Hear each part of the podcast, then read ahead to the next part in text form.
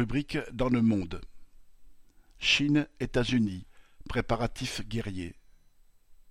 Entre le samedi 8 avril et le dimanche 10, l'armée chinoise a déployé autour de Taïwan onze bateaux de guerre et plus de soixante-dix avions, simulant l'encerclement de l'île ainsi que son bombardement. La Chine répondait ainsi à la visite en Californie de la présidente de Taïwan, Tsai Ing-wen.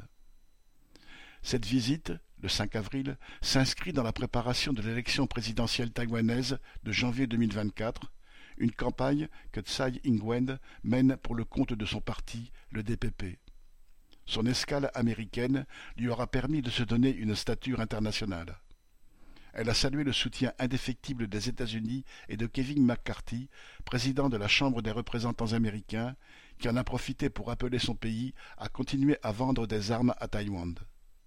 Les uns comme les autres espèrent ainsi enrayer la perte de vitesse du DPP sur l'île et justifier auprès de la population taïwanaise la nécessité de l'indépendance, alors qu'une partie grandissante semble en douter, si l'on en croit la défaite que le DPP a subie aux élections locales de novembre dernier au profit de son concurrent, le KMT, qui défend une ligne de statu quo, voire de rapprochement avec Pékin.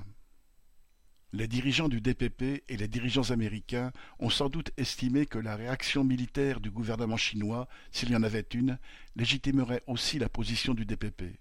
Cette réaction était en effet prévisible et sans aucun doute prévue. En août 2022, la visite à Taïwan de Nancy Pelosi, qui occupait alors la même fonction que McCarthy, avait provoqué des manœuvres de plus grande ampleur encore alors que le gouvernement de Pékin affirme depuis toujours que Taïwan fait partie de la Chine et que son indépendance formelle est un motif de guerre, les États-Unis et le DPP, avec ses contacts officiels au plus haut niveau, font monter la pression. Ils savent pertinemment que le gouvernement chinois ne peut pas ne pas répondre. L'armée chinoise s'est ainsi déployée pendant trois jours, simulant l'encerclement et le bombardement de l'île, faisant franchir à plusieurs dizaines de ses avions la ligne médiane du détroit de Taïwan et mettant en œuvre son dernier porte-avions, le Shandong, qui navigue dans la zone à environ 370 kilomètres à l'est de l'île.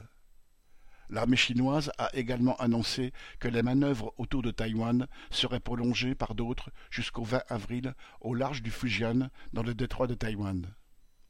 Les États-Unis, dont une partie de la flotte est en permanence sur zone, le porte-avions américain Nimitz en particulier se trouvant à proximité, en ont profité pour observer la capacité militaire de la marine chinoise et pour montrer à leur tour leur présence et leur puissance. Ils ont ainsi déployé le 9 avril un destroyer en mer de Chine méridionale, un peu au sud de Taïwan, dans une opération dite de liberté de navigation, consistant à croiser à proximité des îles que les Chinois se sont appropriées.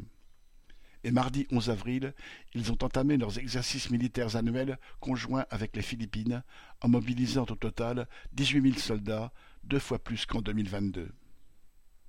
Les dirigeants taïwanais et américains préparent les esprits à la guerre. Les dirigeants chinois ne sont pas en reste. Taïwan et ses 23 millions d'habitants deviennent ainsi l'enjeu d'un affrontement qui les dépasse. Serge Benham